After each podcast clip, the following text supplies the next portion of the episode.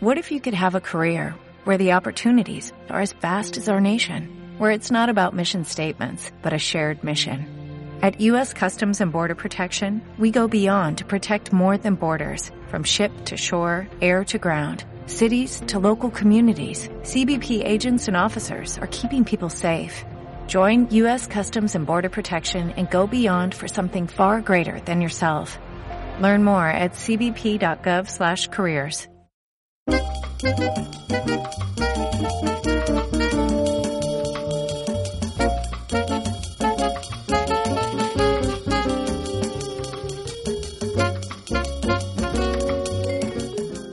¿Qué tal? Bienvenidos a La Aventura, podcast sobre libros, lectura y leer en general. En esta ocasión hablaremos sobre Lolita, del autor ruso nacionalizado norteamericano Vladimir Nabokov. Este libro fue publicado originalmente en 1955. Para empezar, este podcast me ha tomado más tiempo de lo regular porque este es un libro muy complejo del cual hay mucho que decir.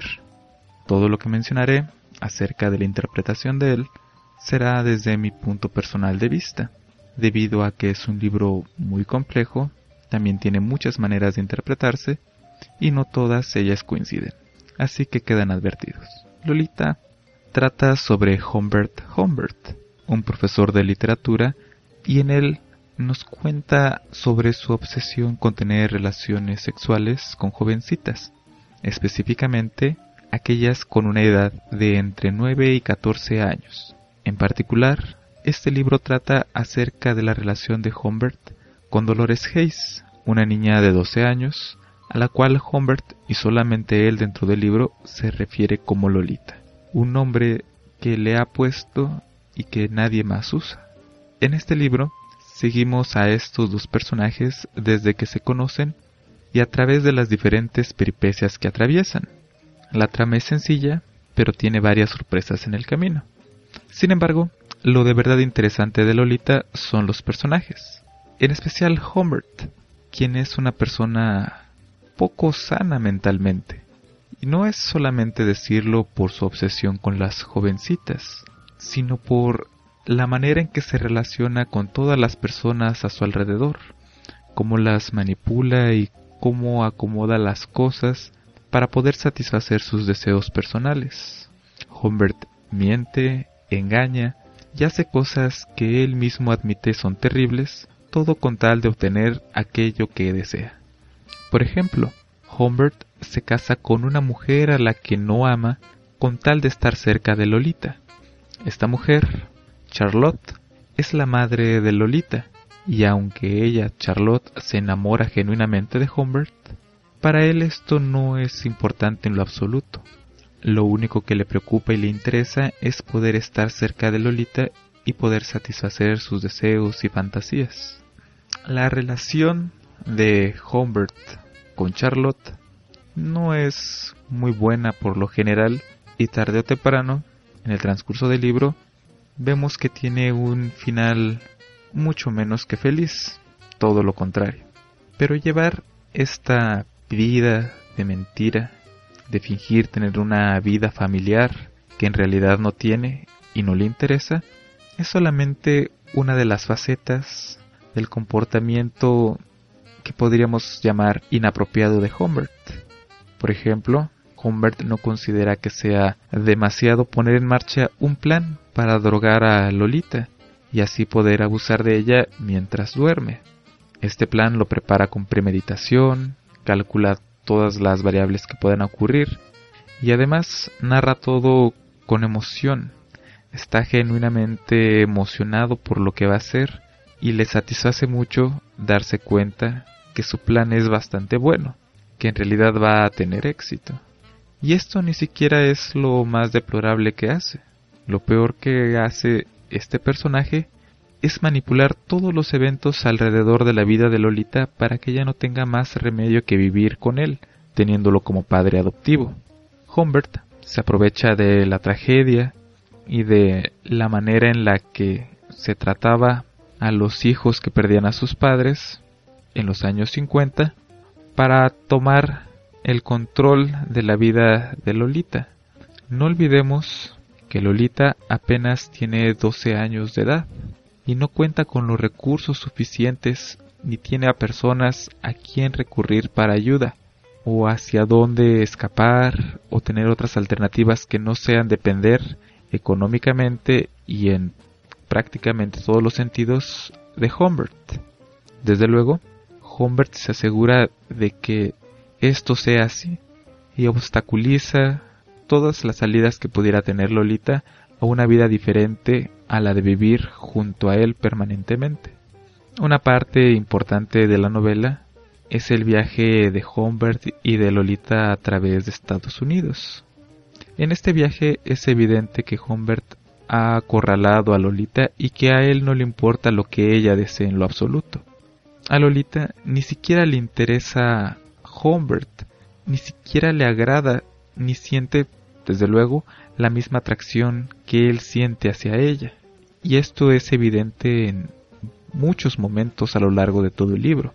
Esto a Humbert no le preocupa ni le causa ninguna complicación o ningún conflicto personal, excepto cuando representa una molestia para él, cuando esta aversión que llega a sentir Lolita hacia su persona le impide que él obtenga inmediatamente la satisfacción que él desea.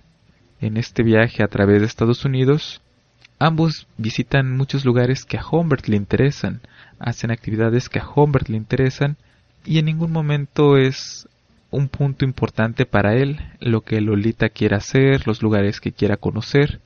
Así que aunque pudiera parecer que es un viaje de placer, lo es únicamente para Humbert. Para Lolita no lo es en lo absoluto. Humbert ni siquiera sabe bien cuáles son las cosas que le gustan a Lolita a pesar de estar obsesionado con ella. No sabe cuáles de las modas de ese entonces le llaman la atención, cuáles son sus dulces favoritos, qué cosas le gusta hacer en su tiempo libre. Y no le importa mucho, como ya lo he mencionado, excepto porque el no saberlo le dificulta la tarea de comprar cosas para intercambiarlas por favores sexuales con Lolita.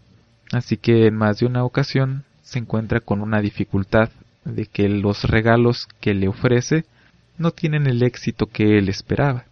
Pero bueno, si por Humbert fuera, Lolita no haría más con su vida que esperar por él en todo momento, estar lista para que él disponga de ella y hacer lo que se le antoje con ella cuando se le antoje, en el momento que él lo decida.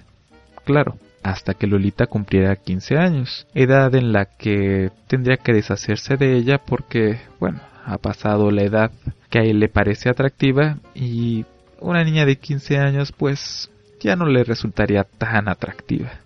Este personaje Humbert, como podrán ver, no es una persona muy agradable que digamos, aunque su fachada hacia el mundo exterior indique que sí lo es. Después de todo, es un profesor de literatura bastante respetado y que tiene todas las apariencias de un ciudadano obediente de la ley y que sigue todas las normas de la sociedad de la época de los 50. Como Lolita está contado desde el punto de vista de Humbert, nos enteramos de todo lo que ocurre solamente a través de sus ojos. Sabemos aquello que a él le interesa. Por esta razón es que el lector nunca se entera de muchas cosas acerca de Lolita, sobre su carácter, sus intereses, sus miedos. No es algo que a Humbert le preocupe, así que no sabemos mucho de ella, no importando que es el punto central del libro, acerca de lo cual giran todos los demás eventos de este, sabemos muy poco de ella. En cambio sabemos muchísimo acerca de todos los intereses de Humbert, de las cosas que a él le gustan, le disgustan, de lo que le agrada, de lo que no, de lo que desearía hacer, de las cosas con las que soñaba cuando era niño, etc. Y esta narración desde el punto de vista de Humbert solamente nos muestra una faceta de los eventos que ocurren en el libro. Nunca sabemos la historia completa ni si las cosas que ocurrieron son tal cual como nos son contadas. Por esta razón, en los momentos en los que Lolita manifiesta su individualidad y contradice los deseos de Humbert, son momentos tan sorpresivos para el lector como lo son para este personaje, que está tan absorbido en su mundo interior que no considera posible que Lolita pueda hacer algo que esté fuera de su poder, algo que él no controle. Humbert es un narrador poco fiable. y este es uno de los elementos más interesantes del libro. Es común que nosotros como lectores nos preguntemos si algo que nos está contando Humbert ocurrió tal cual como él lo cuenta, o si es mitad verdad, mitad mentira, o si se lo ha inventado por completo, o si únicamente está recordando eventos que ocurrieron en otro momento de su vida, pero le pareció apropiado mencionarlos en la parte que nos está contando. El ejemplo más grande de esta narración poco fiable de Humbert es que él asegura que es Lolita quien lo está seduciendo, con su comportamiento infantil, con su actitud, con la manera en que camina, en que sonríe, etc. Para él, todas las actividades que hace Lolita son deliberadas y las hace con el propósito de seducirlo y corromperlo. Cuando nosotros, como lectores, vemos estos eventos, nos damos cuenta que no es así, que lo más probable es que ocurra todo lo contrario, que sea Humbert quien esté intentando seducir a Lolita y que ella únicamente trata de llevar una vida normal y es Humbert quien no se lo permite. Desde luego, esta es la manera en que yo he interpretado esta narración y en la que otras personas también lo han interpretado, pero no es la única.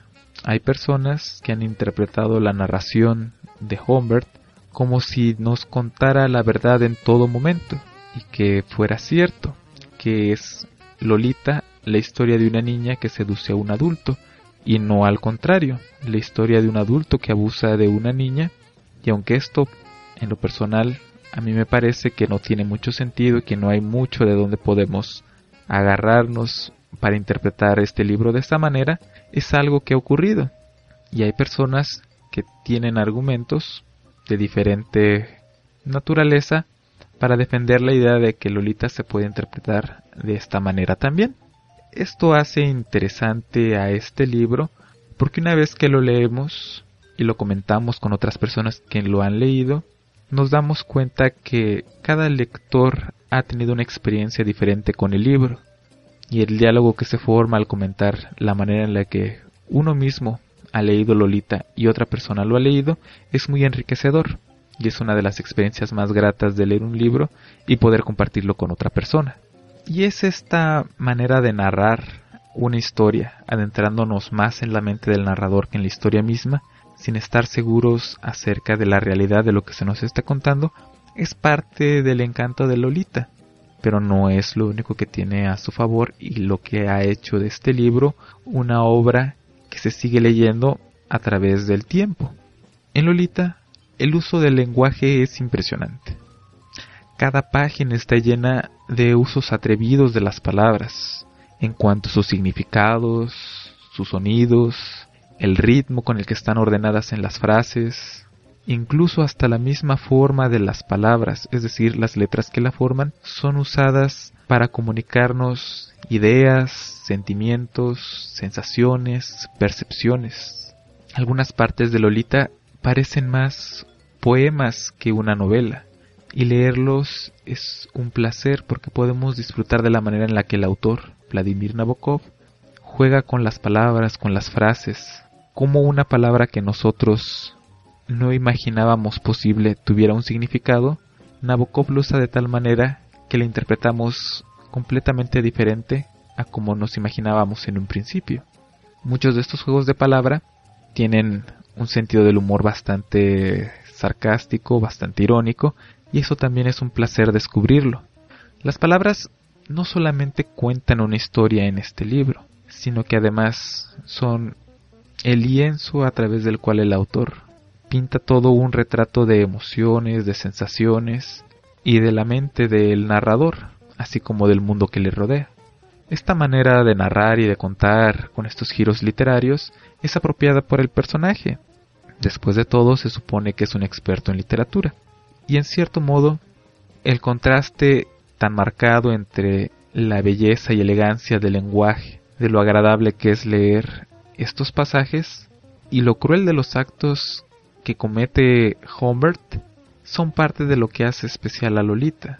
Ver narrado acciones reprobables de una manera tan adornada, tan sofisticada, es una experiencia única. Eso sí, ciertos juegos de palabra se pierden con la traducción, por lo cual es muy recomendable leer Lolita en inglés, que es el idioma en el que originalmente se escribió. Sonará a esnovismo, pero es uno de los casos donde leer un libro en el idioma original y leer en la traducción generan experiencias muy diferentes en los lectores, así que es un punto importante a considerar. Y es también un buen momento para hablar aquellos puntos que podían ser considerados como negativos de este libro, que harían que una persona no estuviera interesado en leerlo.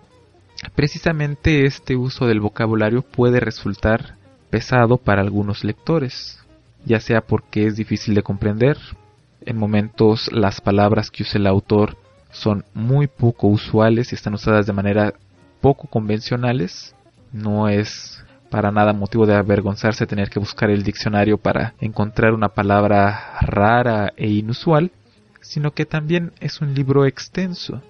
Y para muchos lectores leer página tras página de esta narración indirecta que da rodeos y que usa muchos simbolismos en lugar de ser clara y concisa, puede hacer de una experiencia agotadora el leer Lolita. Otro punto negativo es la naturaleza del tema central de Lolita.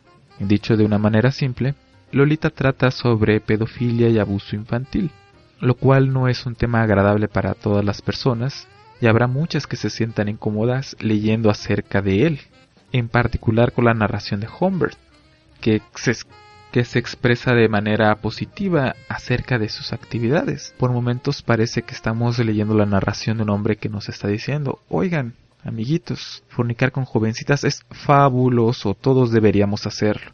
Esto puede ser bastante desagradable e impactante. La reputación de Lolita como un libro controversial no es de gratis. Así que si ustedes se encuentran muy sensibles a estos temas, quizás no sea la mejor de las ideas leer este libro. Todo esto, considérenlo antes de empezar a leerlo, porque es un libro que resulta común empezar a leer y después abandonar. Me ha tocado ver varios casos que así ocurre, porque el libro no es lo que esperaban los lectores. Y en esto a veces influye la presentación misma del libro. Algunas portadas presentan a Lolita como si fuera una novela erótica, cuando, si bien es cierto que los pasajes que son más poesía que novela tienen tintes marcadamente eróticos, la realidad es que este no es el tema central del libro, ni es su énfasis. Es una novela, sí, con un toque de sensualidad y erotismo, pero no es lo único que ocurre en ella. Así que también estén prevenidos en este aspecto. En conclusión, Lolita es un libro sumamente recomendable. Está escrito de una manera excepcional, con inteligencia, con sutileza, con un uso soberbio del lenguaje, pero eso sí, que requiere que el lector se aproxime a él con una mente abierta y sin muchos prejuicios, porque de lo contrario se va a encontrar con un libro bastante denso y con un tema difícil de tratar. Si tienen la oportunidad, denle una leída. Y ahora, la parte final del podcast.